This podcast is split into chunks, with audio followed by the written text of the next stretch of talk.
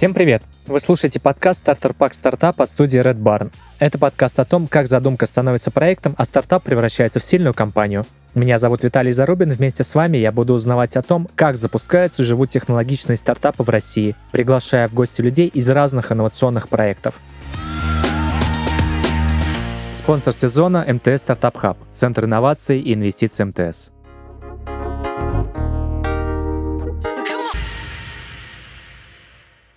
И сегодня у меня в студии Александр Киселев, основатель онлайн-школы IT-профессий для детей и подростков в возрасте от 5 до 16 лет «Роботика», выпускник МГТУ имени Баумана и ВШЭ, номинант в категории социальной практики рейтинга Forbes 30 до 30 в этом году. Саш, привет. Привет, Виталий. Хочу попросить тебя представиться и немножко рассказать чуть более подробно о себе и своем бэкграунде. Да, меня зовут Саша, ты меня достаточно хорошо представил.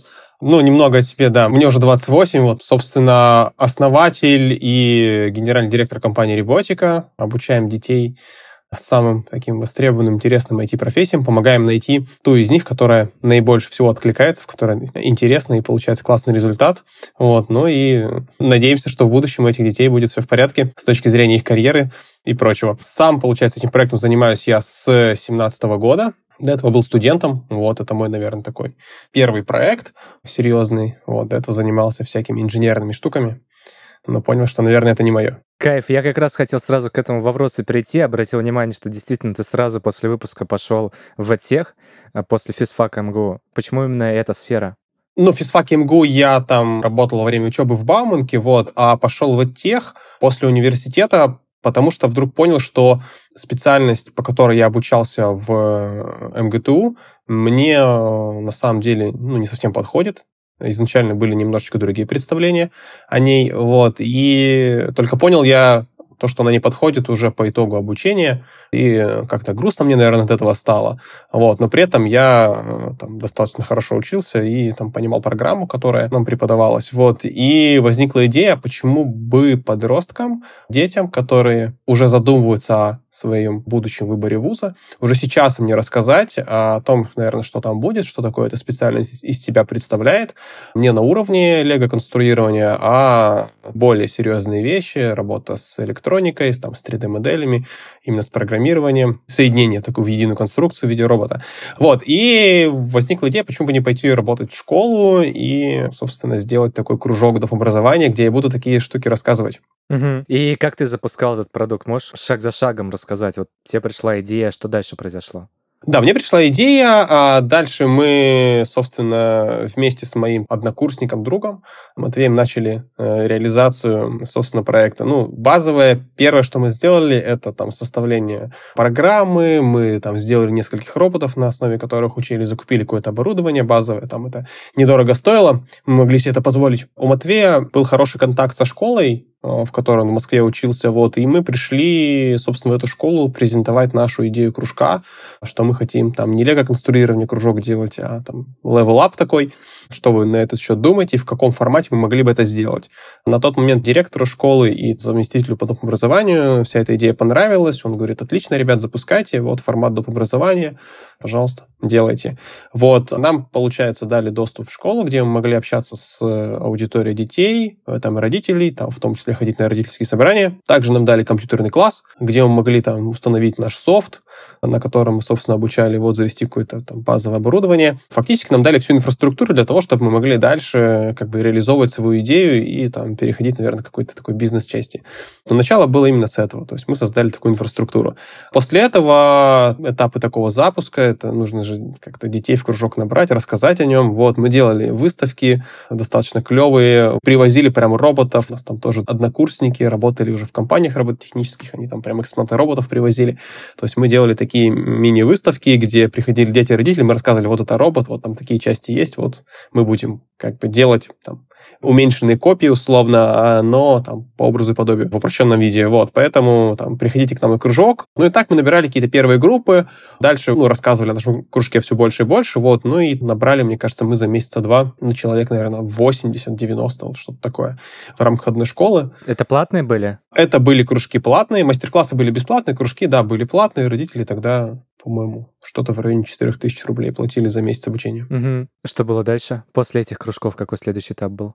После этих кружков, ну, конкретно эти кружки, это кружки робототехники, вот дальше мы видели э, интересную особенность, что дети, попробовав, э, понимали, что, ну, не очень-то особо интересно. Какие-то дети, да, понимали, вот какие-то оставались, какие-то mm-hmm. понимали, что неинтересно, и они уходили, вот. А в этот же период я поступил в высшую школу экономики и попал в бизнес-инкубатор в высшей школе экономики, вот, э, где э, немножечко услышал, что такое там продукт менеджмент наверное, хотя бы, ладно, метрики юнит экономики, вот, наверное, так точнее. Есть там показатель lifetime value, который во многом определяет, ну, является одной из там важнейших компонент. И мы просто поняли, что наш там lifetime value достаточно низкий, вот, черн большой, вот, что мы с этим можем делать, и тогда мы расширили спектр программ до более так скажем, э, разнообразных, да, то есть ввели там отдельное программирование, ввели отдельный веб-дизайн, там, блогинг на тот момент был популярен, ну и сейчас он популярен, на самом деле, тогда вот такое зарождение было, а, и у нас появилось такой спектр программ, где мы в офлайне, собственно, обучали. Дальше у нас этих школ по образу подобию мы открыли там порядка 38 у нас было рабочих, их такое число под до момента ковида. Но как только случился ковид, mm-hmm. мы не могли уже дальше преподавать в школах, вот, потому что это э, запрещено законодательством, было посещение образовательных организаций людям, которые не являются сотрудниками, то есть трудоустроен в штат по трудовому договору. Вот у нас был договор гражданского правового характера. Мы не могли попасть, нам сказали, ребят, все, как бы, у вас неделя, что-нибудь придумайте, не знаю, ну, в общем, вы не попадете. Вот, ну и тогда началась такая следующий этап, этап онлайна, вот, где мы все пересобирали быстро и учились а, делать а, то же самое, дальше даже лучше, но уже в другом формате, в формате онлайна. Это был, получается, у нас 20 год. Очень круто. А сколько было школ на пике открыто офлайновых? 38 работало, но там в стадии открытия еще там 10-15 точно было. То есть у вас как раз фаза такая масштабирования уже начиналась? Да, да, абсолютно верно, но э, мы даже, ну, мы масштабировались, она не то, что началась, она так достаточно активная была, то есть мы там, мне кажется, за год там плюс 20 школ точно открыли, вот, и там еще, собственно, в очереди было. Но всего на тот момент школ в Москве было порядка, кажется, 500, ну, в принципе, так неплохо. А как вы отстраивались от конкурентов? Ну, то есть наверняка были уже такие школы, которые занимаются э, именно этим сегментом. Если говорить про офлайн или про онлайн? В офлайне, в офлайне, давай про него. Да, в офлайне отстройка очень простая была. Для родителя важно, чтобы, ну, если говорить про кружковую какую-то деятельность, чтобы ребенок находился в безопасности, чтобы ему было удобно добираться до этого, собственно, кружка. В идеале, чтобы родители его туда не отводил, время его не тратить. Вот, мы были просто очень удобны, потому что это проходит в той же школе, где ребенок учится, ему нужно просто спуститься или подняться там в определенный кабинет к определенному времени. Родитель спокоен, он знает то, что он в школе, все хорошо, почему бы нет. Если ребенку интересно, он э, предпочтение дает тому кружку, где для него более подходит инфраструктура, так скажем. Вот, это было основное такое отличие, mm-hmm. и действительно, в основном это первое самое, что ключевое, позволило нам достаточно хорошо расти по объему клиентов. Слушай, а вот меня все терзает вопрос, хочу задать про офлайн, про аренду помещений. Я знаю, что это большой геморрой, особенно в работе с детьми. Сталкивался ли с таким? Потому что там куча регламентов, пожарная безопасность. Расскажи, когда ты вот первую точку открывал, Каково было это? Ну, на самом деле, когда начинали, тоже это изучили, поняли, что это, ну, вообще, это что-то такое страшное, не очень хотелось бы туда идти. Вот, а все эти проблемы решала школа, вот у школы есть э, образовательная mm-hmm. там, лицензия, все эти пожарные штуки, все это у нее есть, соответственно, и фактически образовательную деятельность оказывала школа, потому что договор с родителем заключался школой. Мы лишь были в этой компоненте ага. звеном, которое представлял там образовательную именно программу, платформу, с помощью которой дети, собственно, и обучались. Вот, при этом конкретно оказание образовательной услуги, оно было на конкретной там государственной школе, вот, что, собственно, ну, не противоречило вообще ничему. То есть ваши учителя приходили в школу? По сути. Да. И это были не наши учителя, это были на самом деле учителя школы, если уже, да, в таком правильно говорить. Вот, мы действительно находили талантливых ребят, мы видели, да, потенциал в там, коммуникации с детьми, они там проактивные были, им было э, есть что рассказать, вот, обучали их там базовым навыкам там, педагогики, и, собственно, отдавали школе, и они уже там, со школой, собственно, взаимодействовали. Вот, мы, безусловно, наблюдали за всем этим, вносили какие-то корректировки в случае чего, но формально юридически это подрядчики школы. Слушай, гениально. Взять инфраструктуру школы школьных учителей и запустить на базе этого свой продукт. Да, да, но тоже не все так просто. Хорошо. А, расскажи немного спустя 6 лет Реботика, что это такое в цифрах? Сейчас Реботика, ну, как уже раньше говорили, это онлайн-школа IT-профессий. Если говорить в цифрах, у нас сейчас порядка 4 тысяч, там, 4,5 активных учеников.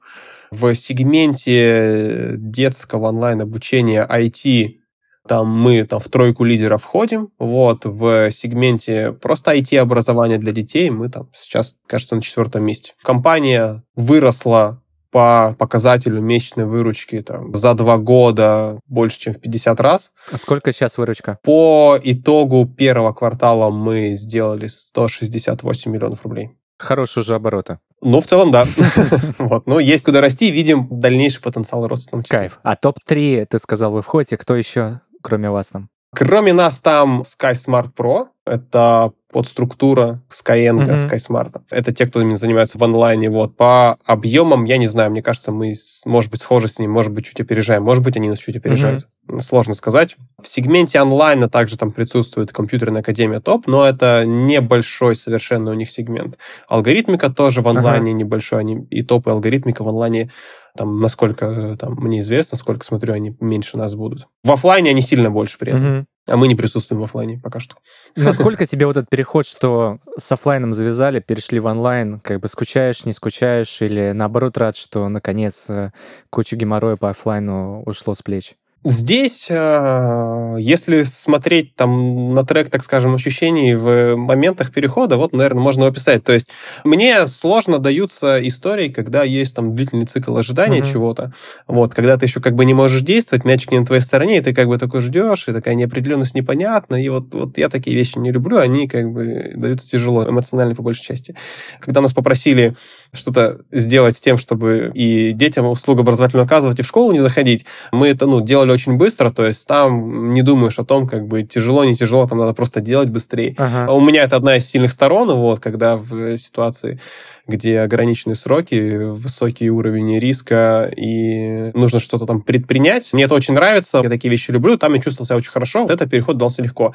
Вот, при этом Год мы там искали бизнес-модельку, да, достаточно такой тяжелый период был, но в конечном итоге, допустим, в той фазе, где я сейчас нахожусь, я, безусловно, доволен тем, что произошло, что там компания показала рост, я как предприниматель, как менеджер расту вместе с компанией, вот, в компании появляются суперсильные люди, которые схожи по ценностям, которые разделяют миссию компании, это прям здорово. Поэтому, да, было сложно, но такой тернистый путь. Мне очень нравится, очень хорошо. Мне кажется, для вас это такой логичный этап эволюции, на самом деле, потому что в моей голове там офлайн и школы, ну, у меня, во всяком случае, ассоциация с тем, что учителя, заучи, они радеют за детей, очень за это там борются, и это более такая какая-то личная атмосфера, более какой-то малый бизнес. А вот онлайн для меня, как это уже какое-то масштабирование рост. Прав ли я в этом? Если говорить про сегмент детский, в офлайне, безусловно, есть компонент такой личной связи mm-hmm. с ребенком, и это в том числе, на самом деле, помогает образовательному процессу. Но когда эта личная связь, она не вступает во главе, что называется. При этом, если посмотреть на показатель количества учеников или выручки, лидируют в сфере детского IT сейчас школы, которые в фокусе на офлайн. То есть офлайн сейчас больше, на самом деле, Ничего популярен, себе. вот ага. в таком числе. Да, при этом как бы COVID позволил сегменту онлайн как-то родиться и, собственно, подрасти ему, вот, но при этом офлайн компонента она все равно осталась. Почему она осталась? Какие я здесь моменты вижу? Ну, родителю важно, чтобы, ну, как бы ребенок получал знания, навыки, это понятно, но при этом, чтобы он там не дома сидел, что-то ходил, куда-то делал, там, коммуницировал. Ну, в общем, офлайн выбирать, офлайн классный. Вот, это первая история. Вторая история. Онлайн-каналы, они, если говорить про рынок России, сейчас ограничены, сложно доступны. Именно те онлайн-каналы, которые, там, ну, перформанс-канал, mm-hmm. например, какие-нибудь. То есть э, так просто, чтобы увидеть какую-нибудь рекламу какой-нибудь школы, которая поможет ребенку обучиться навыку IT, нужно предпринять какие-то действия, там, VPN как минимум включить. Поэтому здесь как бы, ну, многие какие-то родители рекламу не видят. При этом, если так посмотреть, офлайн все равно он лидирует. Слушай, интересный инсайт, спасибо. А вот в чем уникальность была вашего подхода по сравнению с, там, с тем, что предлагала школа или предлагали ваши конкуренты? Немножко про методику. Вот можешь рассказать чуть-чуть более подробнее? Основное, чем мы отличались и сейчас да, отличаемся от э, конкурентов, это полностью индивидуальный трек обучения ребенка. У нас нет групповых занятий, все занятия проходят полностью один на один с наставником. Мы верим, что при вот как раз-таки личная эта вот связь, супер важный компонент. Наставнику важно быть в одном контакте с ребенком, чтобы он чувствовал, понимал, там, что происходит у него, чтобы он мог донести материал так, чтобы ребенок действительно понял применил. При этом, если там ребенку нравится, там наставник это увидел и усилил, да, какую-то компоненту, вот. Если ему не нравится, то, допустим, сменил направление.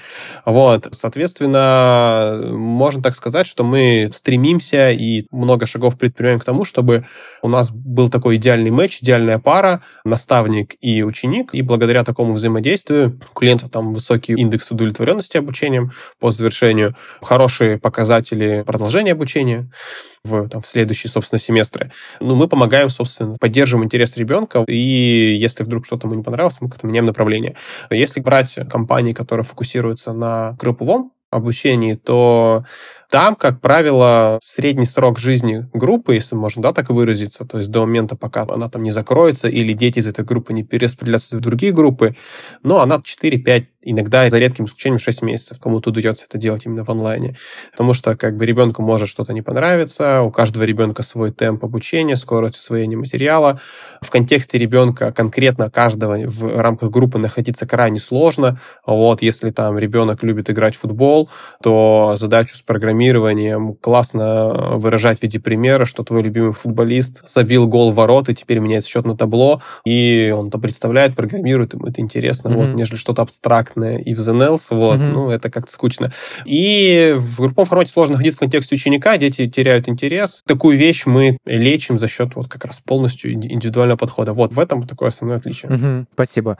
Немножко про команду. Расскажи, сколько человек в команде, какие роли, чем сам теперь сейчас уже занимаешься, да? Ты долго работаешь в компании. Чувствую, ты только шапки успевал менять во время изменения, да, взросления. Команда у нас достаточно большая. Вместе с наставниками в нашей команде там порядка 700 человек сейчас. Угу. Если говорить про э, мою роль в команде, то есть э, когда там мы были в акселерационной программе от Free, Go Global она называется, вот, и там директор программы роль SEO называл как Chief Everything Officer. Mm-hmm.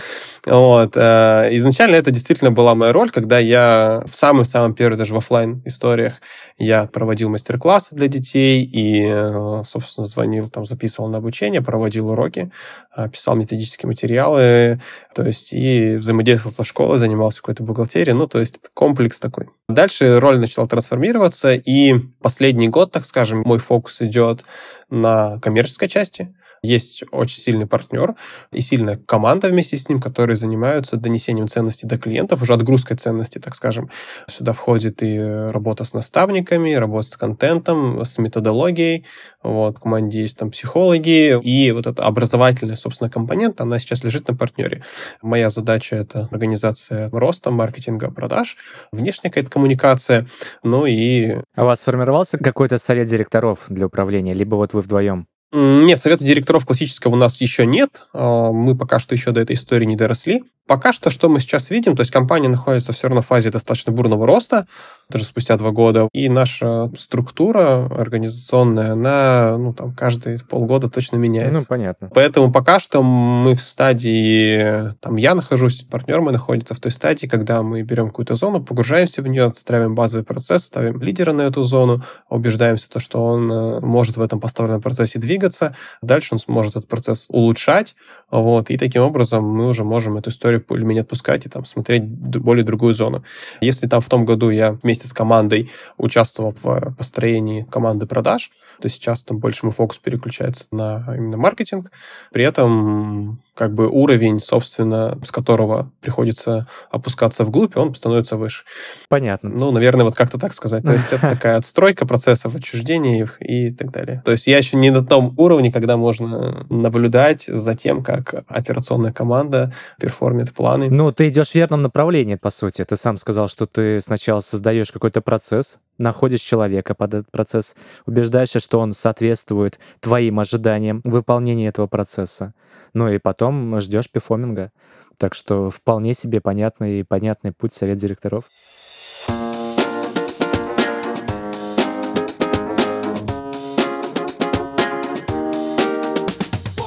Идти в ногу со временем и предлагать рынку то, в чем он нуждается, важно умение для предпринимателя.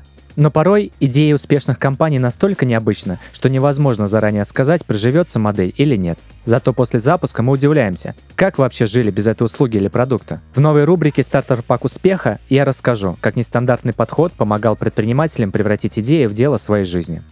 Стартап Solent понравится тем, кто ненавидит готовить и не хочет тратиться на еду. В 2013 году предприниматель Роб Рейнхард подарил миру порошок, заменяющий обычную пищу. Солент продается в бутылках по 400 мл, что равно 400 килокалориям или одному приему пищи. Для дневного рациона понадобится всего 4 бутылки. Основные ингредиенты напитка – соя, подсолнечное масло и, конечно же, витамины B1, B2 и B5. Плюс некоторые добавки содержат кофеин, так что Солент не только насыщает, но и бодрит. Стартап не требует переходить на новое меню полностью. Полезным напитком можно заменить завтрак, обед или ужин, а в другое время съесть вкусный стейк или любимый салат. Нетипичный подход к привычным для нас вещам может превратиться в прибыльный бизнес. Однако для реализации и развития идеи потребуется поддержка. Ее поможет найти партнер нашего подкаста – МТС Стартап Хаб, Центр инноваций и инвестиций МТС.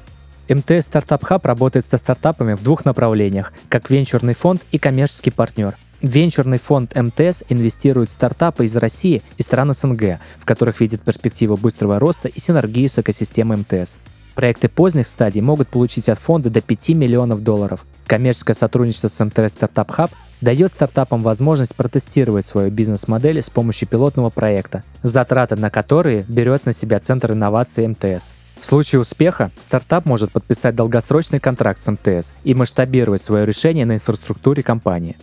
Как МТС Стартап Хаб может помочь стартапам? Прежде всего, деньгами. А стартапы, ставшие частью экосистемы МТС, получают доступ к API, каналам продаж, гранты на облачные сервисы и возможность запуска рекламных кампаний на платформе МТС Маркетолог на льготных условиях. Для стартапов МТС Стартап Хаб – это точка входа в МТС, экосистему номер один по работе со стартапами. Если у вас уже есть успешный бизнес, то развить его и сделать еще успешнее можно именно здесь. Убедитесь сами по ссылке в описании.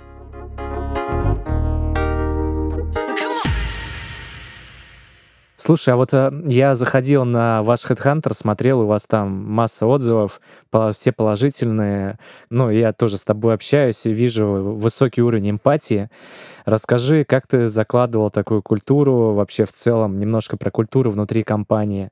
Что внутри происходит? Не мог бы вот про это немножко рассказать? Да, здесь с точки зрения, наверное, культуры в компании, когда даже ты спросил про команду, то есть наша команда — это все люди, которые, собственно, с нами взаимодействуют, вот, и нам важно то, как человек, если мы говорим про наставников, например, как он, собственно, раскрывается, как он самореализовывается. Люди, которые к нам приходят, большая часть, так скажем, из них, это люди, которые действительно там хотят быть наставниками для детей, они хотят прокачать свои скиллы, в том числе в какое-то преподавании, в педагогической деятельности, и мы очень много времени уделяем именно работе с наставниками. У нас есть различные грейды у этих наставников, на которые можно выйти, имея хороший показатель э, качества уроков. То есть мы смотрим практически каждый урок, как проходит. Это очень большой ассессмент от того урока идет. Это выдаем обратную связь, как бы наставник позволяет корректироваться. Мы проводим различные тренинги по тому, как можно эффективнее взаимодействовать с ребенком. У нас даже есть тренинги, если уже говорить про обратную сторону профессиональной деятельности, тренинги по выгоранию. То есть мы стараемся заботиться о том, чтобы люди себя чувствовали хорошо, при этом профессионально росли. А кто проводит это? HR? Ну, роли непосредственно HR у нас, наверное, в команде как таковой нет. Это психологи внутри компании, угу. профессиональные психологи. Это именно про тренинги от выгорания. Вот, а если говорить про педагогические какие-то тренинги, это методологи. А если говорить про сотрудников, которые, ну так скажем, не производственники, не те, кто наставники для детей, а обычный штат, контент-райтеры, маркетологи, разработчики. Ну, здесь, наверное, что можно сказать? Какую культуру мы преследуем? То есть мы не формулировали ее в словах, то есть это мое, наверное, предположение. Команда, которая там, контент-райтеры, разработчики, они видят то, что люди, которые основатели этой компании, они там говорят этим делом, они могут поделиться чем-то своим, то есть они не закрыты, они могут выходить на встречи, интересоваться, что где как происходит, то есть они видят вовлечение, и им интересно. Это, наверное, так предполагаю. При этом мы строим такую культуру, действительно стараемся помочь, у нас нет истории, где мы, не знаю, булим кого-то или еще как-то в компании, где у нас какие-то такие uh-huh. не очень э, отношения между зонами, то есть стараемся эти вещи выстраивать, выстраивать коммуникацию, проявляем эмпатию к команде, но при этом спрашиваем за результат. Ну, то есть вот какой-то адекватный, наверное, адекватный рабочий рабочий процесс. Вот, я, наверное, за это ставлю. Слушай, а вот такой вопрос возник. Сотрудники вашей компании сами пользуются роботикой? у которых есть дети, пользуются, у нас есть корпоративные скидки хорошие. Вот. Мне кажется, это очень крутой показатель, который сразу расставляет все по своим местам. Если вот сотрудники пользуются продуктом. Ну, может быть, да, действительно.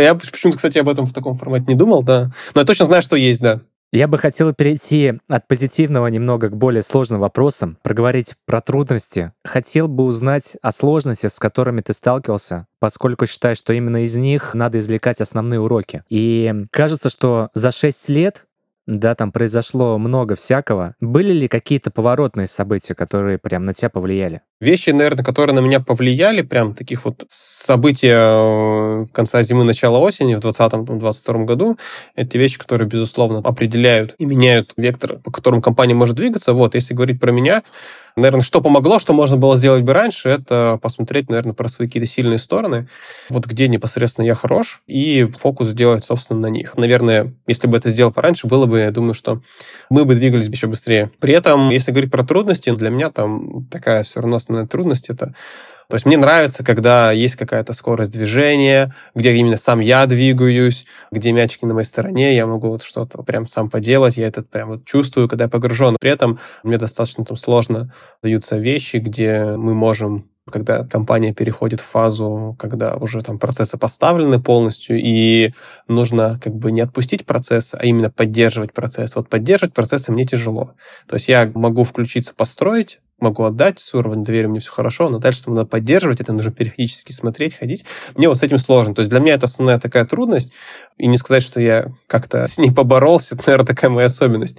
И просто если говорить про эту трудность, дальше, ну, в процессе нашего движения возникают моменты, когда вот эта моя особенность, она, ну, приводит к каким-то микронегативным последствиям, в принципе, которые мы решали, и росли, и продолжаем расти дальше.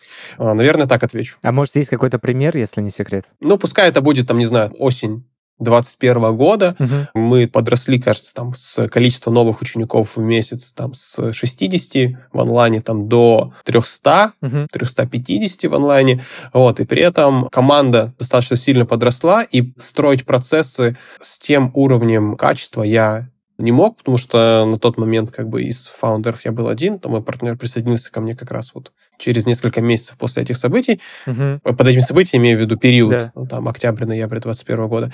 Из-за того, что процессы там недостаточно были отстроены, но мне нужно двигаться дальше, соответственно, в каком-то недостаточно проработанном виде, я их там передавал людям, компетенцию которых я там не мог до конца поскорить, я не мог понять, а сможет ли этот человек тащить дальше то, что планируется в 2022 году. Ага. Я видел, что он сможет это поддерживать. Ну вот текущий уровень сможет поддерживать точно, но так как компания тоже там в фазе роста бурного находится, и когда увеличение там команды идет на 30% месяц к месяцу, ну это прям суперсложная задача. И, ну я вот зону, допустим, продаж отпускал, и показатели в два раза у нас ухудшились показатели от мая 21 до ноября 21 с точки зрения конверсии. Вот. И в определенный момент это привело к тому, что стоимость привлечения клиента была на границе уже допустимого. Ну, мы потеряли достаточно много денег, приходилось там все перестраивать, собирать тоже сильную команду и уже в более спокойном темпе, собственно, все это делать. Вот. При этом, наверное, отпустив процессы, я мог регулярно поддерживать и поняв, что человек не тянет, например, и сделать замену какую-то заранее, при этом не жертвуя, то есть не доводя компанию, наверное, до стадии, когда еще немного экономика перестанет сходиться, и уже как бы либо нужно уже сейчас предпринимать, либо там через два месяца предпринимать, наверное, уже будет поздно, вероятнее всего. И риск того, что предпринять будет поздно, достаточно будет высокий. Слушай, крутейший пример. А вот если совсем упростить, какой урок из этого можно вынести? Ну, там, для меня, например, что не нужно расти 30% к месяцу, или то, что нужно как-то предопределять события, или лучше скорить сотрудников. Вот как бы ты его сформулировал? Ну, вообще, каждое применение тоже нужно находиться в контексте, собственно, проекта, команды, проблематики, э, рынка, вообще всего, и только тогда он какой-то будет релевантный. И еще учитывать особенности фаундера, который, собственно, это делает. Вот, поэтому для себя я смотрю, что я вот понял, что моя сильная сторона, когда я экстренно что-то предпринимаю, что-то делаю вот в короткие сроки с понятным дедлайном, в классическом его определении, после которого можно не делать дедлайн, да. Не то, что как бы, может, и сделаю, ничего страшного, нет, можно реально не делать, все уже. Ну, самолет улетел, ты как бы, ну, не поехал никуда. Поэтому для меня, не знаю, то есть какой здесь урок? Наверное, из каких-то историй, ну, надо сильные стороны свои смотреть и думать, наверное, там, чуть-чуть наперед. Вот, наверное, так. Не всегда это возможно, но если получается заглядывать, хотя бы планировать горизонт там три месяца, жизнь станет проще. Но при этом сложно сказать, э, в какой стадии проект должен находиться. Наверное, когда уже стадия активного развития такого закончилась, тогда, наверное, это применимо. Не знаю, сложно здесь сказать. Нужно находиться в контексте каждой ситуации. Хорошо. Ты сказал горизонт три месяца. А что вообще планируете делать в следующие три года? Какие в целом у вас цели, задачи, над чем сейчас работаете? С точки зрения целей, это продолжать расти. Собственно, расширяем продуктовую линейку. У нас там внедряется и там карта IT-профессий, внутри которой ребенок, собственно, двигаться. Ну, это, наверное, такой основной вектор. Вот. Плюс там также улучшаем работу по взаимодействию наставник-учитель. Это, наверное, такая суперсильная работа над продуктом, uh-huh. что мы верим, что продукт, который на длинной дистанции будет иметь там супервысокие показатели LTV, это тот продукт, который может позволить себе высокий как, yeah. стоимость привлечения раз тот как, который а, будет сложно достижим конкурентам, при условии, что у конкурента нет очень большого количество денег, чтобы просто этот как за счет э, этого мешка денег перебить. Собственно, мы верим, да, что такой продукт, который будет иметь высокий LTV и высокое ограничение по стоимости привлечения клиента, может быть дальше устойчивым конкурентоспособным и заходить в э, те каналы, в котором конкуренты не могут заходить, и поэтому таким образом top of mind выводить на первое место. Соответственно, это работа над продуктом, двигаться в сторону продукт-driven компаний угу. и ну, там расти дальше. Если не секрет, сколько сейчас LTV? Ты вначале говорил, что были проблемы с этим, э, ты пошел на курсы. Сколько сейчас LTV в месяцах? Если говорить про LTV в месяцах, на момент именно офлайна, собственно, когда мы были, у нас э, в среднем когорты жили, ну, мы начинали с месяцев полутора-двух. Угу. Сейчас, если говорить, ну, сходу, наверное, про какую-то когорту месяца, я, наверное, так слабо назову, но это диапазоны там в районе месяцев 10-11 идет. Ну, это очень хороший уже показатель. Да, при этом есть те когорты, безусловно, которые, ну, когорты людей, у которых лайфтайм он идет месяцев там 6-7, вот, есть те, кто занимается уже больше года. Некоторые, кто уже больше двух лет занимается, кто еще был в школе тогда, помню, в офлайне, когда Ничего мы занимались, себе. перешел в онлайн, до сих пор с нами, да. Как минимум один человек такой точно есть, он мне недавно писал, спасибо за то, что вы делаете, это так приятно, ничего себе. Надо для него сделать курс э, в институт. Но это уже такой, наверное, слишком дальний рубеж. Это очень круто. А какой самый популярный курс у вас сейчас? Какое направление? Что важно, да, про направление говорить. То есть у нас на начальном этапе ребенок заходит с того направления, которое просто интересно. Угу. Вот дальше он его может менять в зависимости от погружения. Там самое популярное направление Roblox идет. А, игростроение. Детям нравится создавать игры, но при этом в процессе создания игры ребенок же бывает в нескольких ролях, да, то есть с одной стороны он там создает какие-то 3D-модельки внутри игры, с другой стороны там прописывает логику, физику игры, uh-huh. дальше уже может, допустим, в зависимости от результата и такой какой-то рефлексии пройденного опыта принять решение, что, наверное, круто, может быть, пойти в 3D-моделирование и там что-то поделать, потому что вот в процессе создания игры было, и вот этот кусочек мне интересен, и уже дальше углубляться. Поэтому, если говорить про самое популярное направление, наверное, это то, с которого дети начинают э, образовательный трек, это игростроение. Интересно, очень интересно. У тебя как бы вся карьера — это один проект. Да. Не наскучило? Нет, не наскучило. Мне, я посмотрел, вот, опять же, что мне нравится, когда есть какое-то движение, когда есть рост. Чтобы был рост, это же всегда челленджи какие-то mm-hmm. определенные, которые нужно преодолевать, это нужно как-то менять и там свое поведение. Люблю изменения, и когда я вижу, что эти изменения приводят к результату, мне это драйвит.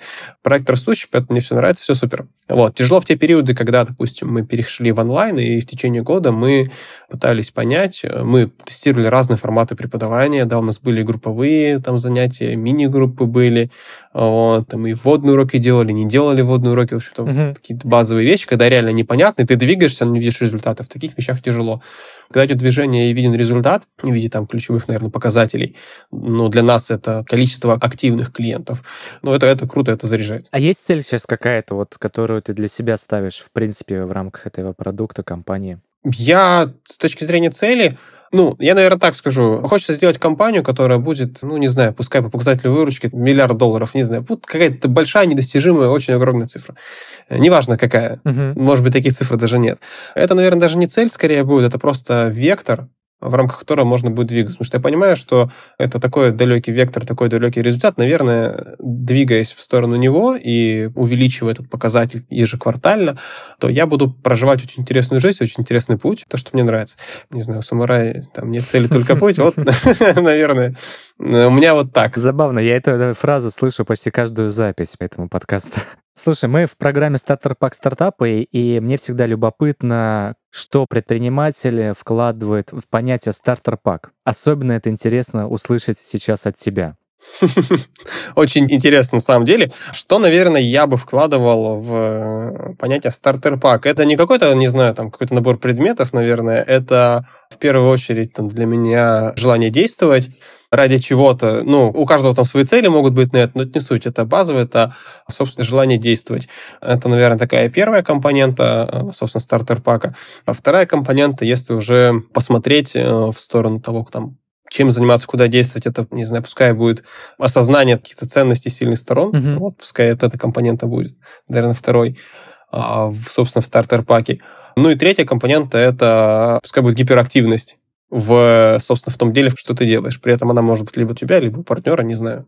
Но она должна быть. Я, наверное, вот так назову. Слушай, ты уже который раз говоришь про ценность осознания сильных сторон. Я, если можно, вот у нас осталось немножко времени, я бы хотел еще раз в эту историю чуть-чуть углубиться. Для тебя вот это осознание ценности сильных сторон, оно привело к тому, что ты понял, что нужно запартнериться с кем-то? Или что нужно научиться перестраивать работу? То есть какой вывод ты из этого сделал? Ну, для меня сильные стороны — это то, что нужно, собственно, усиливать, на чем фокус свой держать. При этом с другой стороны, есть там слабые стороны, э, которые нужно как-то там компенсировать, потому что ага. только на твоей суперсиле ну, системную историю не построить. А вот твоя позиция — это сильные стороны усилить или сбалансировать сильные и слабые? Внутри лично меня смотреть — это сильные стороны усилить, при этом как бы смотреть, где моя сильная сторона, в каких аспектах она угу. мешает, так скажем, вот. И эти компоненты нужно балансировать, но не за счет меня. Хорошо. Вопрос про партнерство. Ты же начинал один, я так понимаю. Ты все там сам делал. Но я начинал один, да, были там, собственно, одногруппники, с которыми мы, так сказать, стартовали, ага. они там помогали то делать программу, то преподавать, вот, но не сказать, что было такое партнерское Вот, история. а потом ты нашел партнера. Да. Ты, по сути, пережил две разных вообще жизни внутри компании. Можешь кратко вывод сделать? Быть одному и быть в партнерстве? Ключевые отличия вот лично в твоем опыте? Лично в моем опыте быть в партнерстве — это когда у тебя есть человек, с которым ты там плечом к плечу сможешь двигаться, которому ты можешь доверить действительно важную зону, и при этом ты понимаешь то, что ну, ты можешь делегировать супер большую ответственность, и при этом э, ты со своей стороны обещание, что там то же самое. То есть это, ну, партнерство можно сравнить просто с браком. Угу. Это очень для меня такие похожие достаточно вещи. То есть э, в текущей там, нашей конструкции это разделенная зона ответственности, но при этом мы друг друга понимаем, что мы действительно по-настоящему хотим двигаться, собственно, большой цели, мы хотим улучшать компанию, улучшать продукт, строить команды. Нам не безразлично то, что мы делаем, то есть нас супер сильно объединяет общая история. И мы знаем, где мы дополняем друг друга, и вот с этой комбинацией это позволяет нам увереннее двигаться. То есть для меня это суперсила какая-то появилась, которой у меня не было. Поиск единомышленника — это связано с тем, о чем ты говоришь? В том числе, да, но тут единомышленник, единоремесленник и едино все. Я вчера буквально у Дмитрия Кипкала с основателем Мосигры читал такую публикацию на тему партнерства, и там говорилось о том, что предприниматели в принципе одиноки. И, к сожалению, очень часто друзья с которыми ты начинал партнерство, становятся просто коллегами, и вот эти вот семейные брачные узы, они в какой-то момент разрушаются. Согласен ли ты с этим? Либо ты будешь стараться вот все-таки держать партнерство как семью? Ну, здесь может, собственно, да, произойти что угодно, и, безусловно, то, как вот да, ты сейчас сказал, что это там в какой-то момент партнерство может, там, не знаю, прекратиться, и какие-то роли появятся и так далее. Вот, э, это действительно все может быть, но, как бы, исходя из того, что мы здесь видим, ну, сейчас мы там двигаемся, нас объединяет общая цель, и мы понимаем, что эта цель достаточно хорошо. То есть мы партнеры вот в том, что нам нравится. При этом через 3-4-5 лет может произойти какое-то обстоятельство, которое вдруг это поменяет. Я не знаю, что это может быть, но на самом деле не очень важно. Но и в тот момент это, может быть, как-то там трансформируется. Не знаю, может, ценности поменяются, еще что-то, хотя вряд ли. Ну, в общем, то есть для меня это как бы история с партнерством, это обязательно долгосрочная история, угу. но при этом это не такая слепая вера, что мы, ну, как бы вот, все, мы партнеры, все, да. И теперь двигаемся, и слепо потом оборачиваемся и понимаем, что на самом деле наши роли-то другие или еще что-то. То есть это нахождение в моменте, при этом понимание, что это то, что поможет нам быстрее там двигаться, ценность в мир доносить больше, ага. вот, и удовлетворять какие-то свои личные амбиции, хотелки, то, что драйвит. Мы вместе это делаем хорошо, круто, ну, надеюсь, что это продолжится. Я тоже на это надеюсь.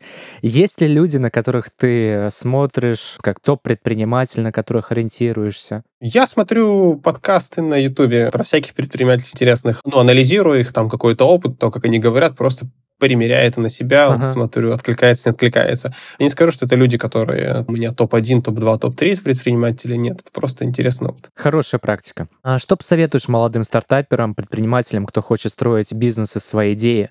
Какое качество лучше развивать? развивать свою сильную сторону. Какая она, нужно узнать. Замечательный вывод. У меня это довести себя до точки, когда надо действовать как можно быстрее, вот, а дальше наслаждаться процессом. Отличное резюме. Саш, спасибо большое, что пришел. Мне очень понравилось интервью. У тебя очень классная компания. Я когда изучал, был искренне восхищен вот именно со стороны образовательной программы, методики, про что я спрашивал, про HR, да, там про кадры, про отзывы. Я прям читал и радовался, что есть такие компании. Я надеюсь, что у тебя все будет хорошо в партнерстве. Ты обретешь свои сильные стороны, прокачаешь их еще сильнее, и все у тебя будет хорошо с компанией. Да, круто, Виталий, спасибо тебе э, за интересную беседу. Спасибо. У нас в гостях сегодня был Александр Киселев. У Саши хороший пример стартапа, который эволюционировал, эволюционировал в течение шести лет. Саша хороший пример предпринимателя, который учится рефлексировать, находить свои сильные и слабые стороны, о чем он открыто говорит. И я бы хотел, чтобы наши слушатели обратили внимание, извлекли из этого интервью именно этот урок. Мне кажется, это очень важная предпринимательская черта, в принципе, прогонять какие-то сценарии, которые происходили в вашем прошлом, и накладывать на то, что может произойти в будущем. Саша очень искренне говорил о том, как выращивал компанию, как работал с сотрудниками, и как он, в принципе, выстраивает работу процессов внутри компании. Конечно, для него это был сложный урок, который пришлось эм, на себя примерить э, в ковидные годы, когда он приходил из офлайна в онлайн. И я надеюсь, что э, всем нашим слушателям была интересна его история, и каждый найдет в ней что-то новое для себя.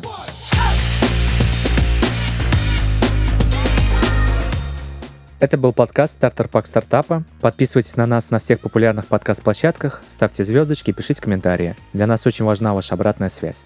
До встречи в следующем выпуске. Пока.